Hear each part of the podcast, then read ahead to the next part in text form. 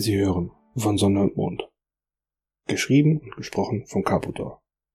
GZM Cosplay Management 2023. Wir wünschen viel Spaß beim Hören.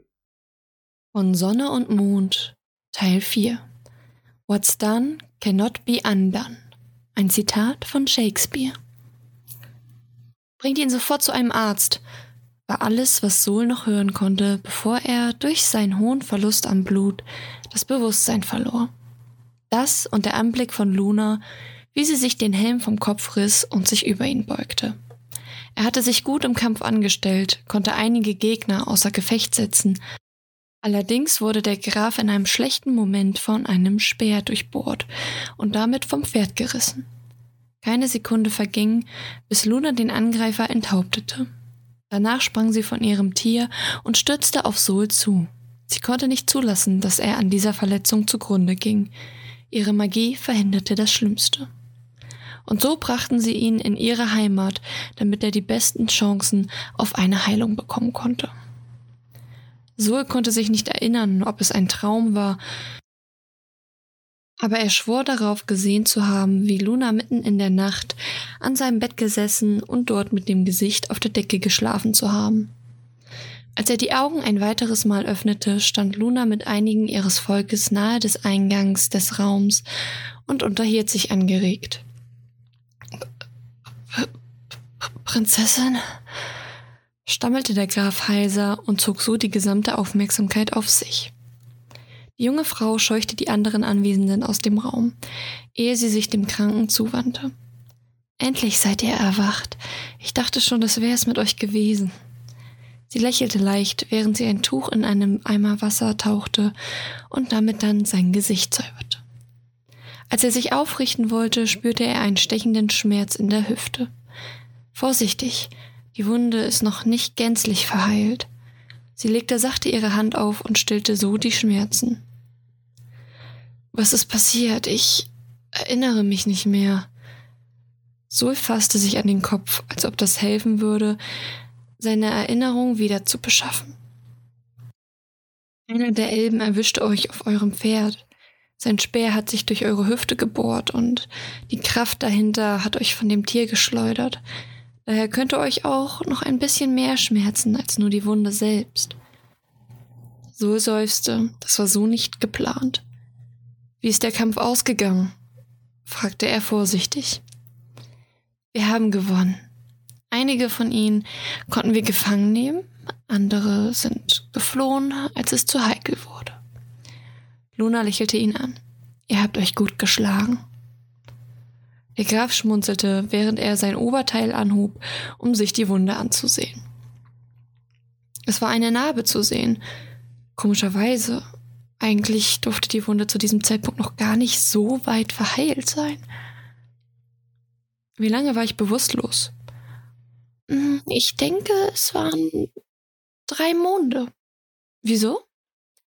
gab die hübsche Blondine zurück. Habt ihr mich händisch zusammengeflickt? Luna legte ihren Kopf schief, ehe sie verstand, weshalb der Mann so irritiert war. Wir Ehrenwunden, die uns im Kampf zugefügt werden. Ich habe eure inneren Verletzungen ohne Rückstände geheilt. Die äußere Wunde wurde allerdings genäht. So starrte auf seine Wunde, ehe er den Stoff wieder losließ und seinen Blick auf die Prinzessin richtete. Habt ihr auch solche Erinnerungsstücke? Sie lächelte und überlegte kurz, bevor sie ihm eine Antwort gab. Ich habe eine Narbe. Vielleicht werde ich sie euch eines Tages zeigen. Es überraschte ihn, dass bei all den Kämpfen, die sie bereits beschritten hatte, nur eine Narbe übrig geblieben sein soll, hatte allerdings das Gefühl, er sollte nicht weiter nachhaken, also wechselte er das Thema. Hat William euch begrüßt, als ihr zurückkamt? Allein dieser Name verursachte Sohlübelkeit er konnte nicht verstehen, wie sie einem solchen Typen versprochen sein konnte. Luna hielt kurz in ihrer Bewegung inne. Das war ein sehr unangenehmes Thema für sie, aber mit ihm konnte sie wohl darüber reden. Schließlich hatte er außer ihrer Verbindung gar nichts mit ihrem Volk zu tun. Nein, ähm, er hat geschlafen, als wir hier eintrafen. Damit habe ich jedoch gerechnet. Alles andere wäre auch zu viel verlangt gewesen. Sie legte vorsichtig das Tuch an den Rand des Eimers und sah dem Grafen direkt in die Augen. Das Mädchen hielt den Blickkontakt für einige Sekunden, ehe es ihr zu unangenehm wurde und sie ihre Augen von den seinen abwandte. Zoe seufzte hörbar auf. Prinzessin, ich denke, ihr solltet gründlich überlegen, ob die Vermählung wirklich mit William stattfinden soll. Jemand anderes könnte sich so viel besser um das Volk und vor allem um euch kümmern. Und für ihn lag die Betonung auf um euch, doch dies überhörte sein Gegenüber. So, ich, ich glaube, ich habe da nicht mehr viel äh, zu entscheiden. Meine Eltern haben Jahre damit verbracht, den richtigen Mann für mich zu wählen und das ist nun einmal Will. Egal, ob ich mit dieser Wahl zufrieden bin. Außerdem ist die Vermählung schon in zwei Monaten zusammen mit meiner Krönung, auch wenn diese erst ein paar Tage später stattfindet. Ich müsste innerhalb dieser Zeit einen neuen Gatten finden. Wenn William doch nur so wie ihr wäre. Sie lächelte traurig, was er leicht erwiderte. Ihr werdet schon jemanden finden, eine Person, die so wunderschön und lieb ist wie ihr, muss doch eine Menge Verehrer haben. Den hübschen Graf eingeschlossen. Ich danke euch, aber vielleicht habe ich es auch einfach nicht verdient. Wer weiß, vielleicht ist das die Rhetore für all diejenigen, die ich im Kampf verletzt, wenn nicht sogar getötet habe. Oder eventuell liegt es einfach daran, dass ich zu hohe Ansprüche habe. Luna, erlaub mir diese Äußerung. William ist einfach. An diesem Punkt wurde Sol dadurch unterbrochen, dass einer ihrer Berater in das Krankenzimmer kam. Prinzessin, wir benötigen sofort eure Anwesenheit im Thronsaal. Lasst die Schwestern sich um den Kranken kümmern, ihr habt Wichtigeres zu tun. Die hübsche Blondine atmete tief ein und erhob sich. Entschuldigt mich bitte, ich muss meines Amtes weilen. Sie strich noch kurz eine Strähne von seiner Stirn, dann nickte sie ihm zu und begab sich in die Gesellschaft ihres Beraters.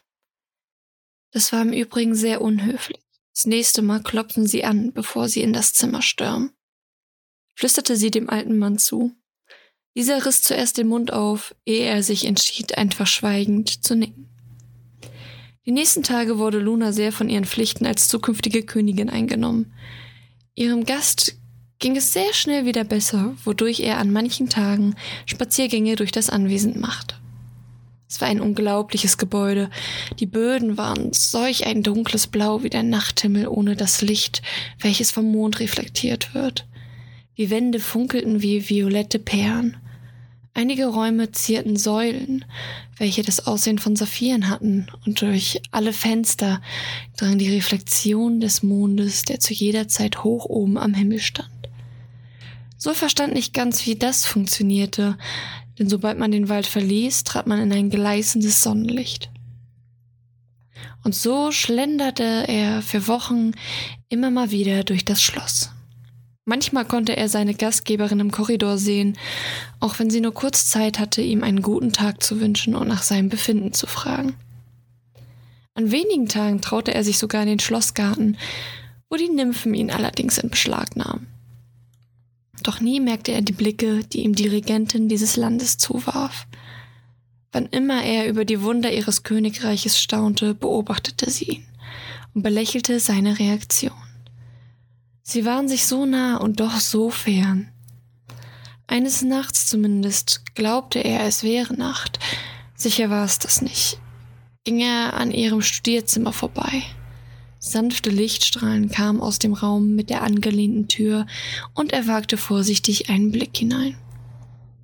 Da lag sie mit ihrem Kopf auf einem Buch inmitten von mehreren Bücherstapeln.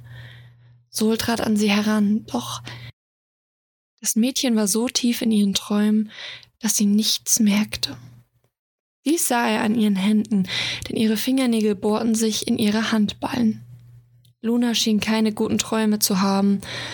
Vorsichtig zog er sie in die Sessellehne, um diesen vom Tisch ziehen zu können. Und noch immer keine Reaktion ihrerseits. Wie sehr brauchte sie diesen Schlaf? Langsam hob er sie auf ihre Arme, darauf achtend, nichts umzuwerfen. Daraufhin blies er die Kerzen aus und verließ mit der Prinzessin den Raum. Jetzt, wo er ihren Körper so berührte, merkte er erst, wie zierlich und leicht sie eigentlich war.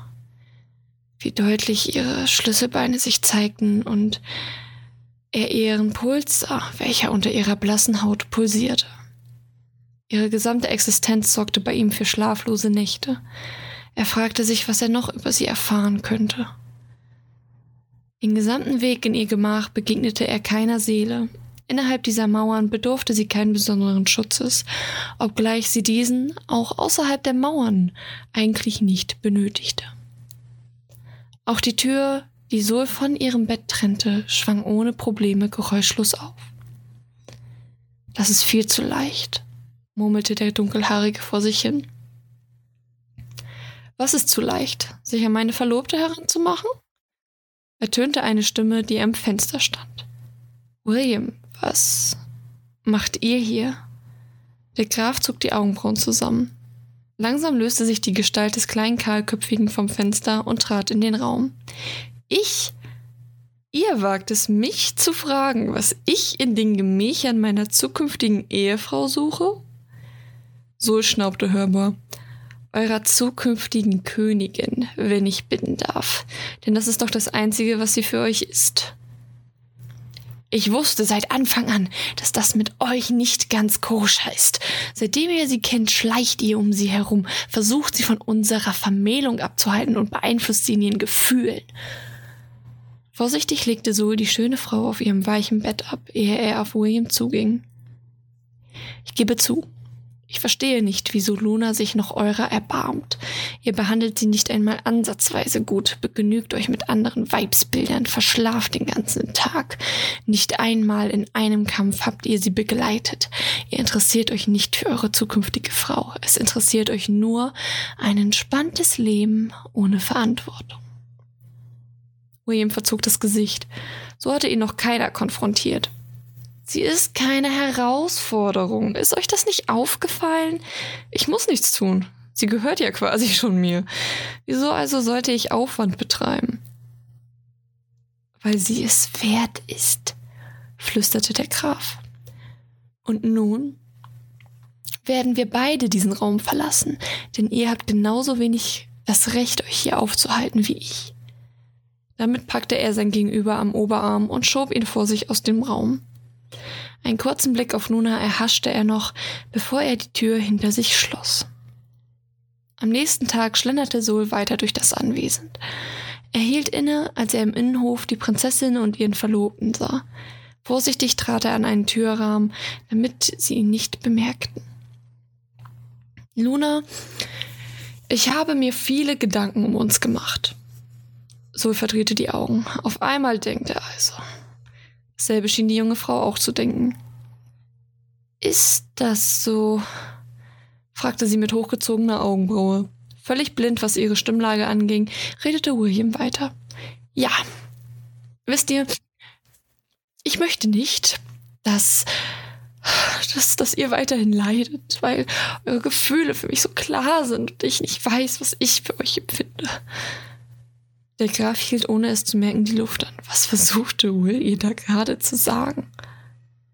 Und das bedeutet, murmelte sie, während sie ihre Arme vor der Brust verschränkte. Das bedeutet, ich werde die Verlobung annullieren. Es, es tut mir leid. Ich hoffe dennoch, dass wir Freunde bleiben. Sol wollte loslachen doch unterdrückte diesen Reflex. Nun, wenn das so ist, dann werde ich das akzeptieren. Ihr Gegenüber runzelte die Stirn. Oh, wirklich? Na, Dann ist ja alles gut. Luna nickte. Dann packt bitte eure Sachen und räumt euer Gemach. Schließlich ist dieses der königlichen Familie vorbehalten. Mit diesen Worten wandte sie sich ab und ließ William verdattert zwischen den Bäumen stehen. Zum Glück nahm sie einen anderen Eingang, ansonsten hätte sie gesehen, dass Sol gelauscht hatte. Er war ein wenig schadenfroh und freute sich, dass die junge Frau endlich frei von diesem Ballast war. Auch wenn er wusste, keinesfalls bedeutete dies eine Möglichkeit für ihn, denn weder war er schön genug oder stattlich genug für sie, noch konnte er ihr viel bieten. Oder?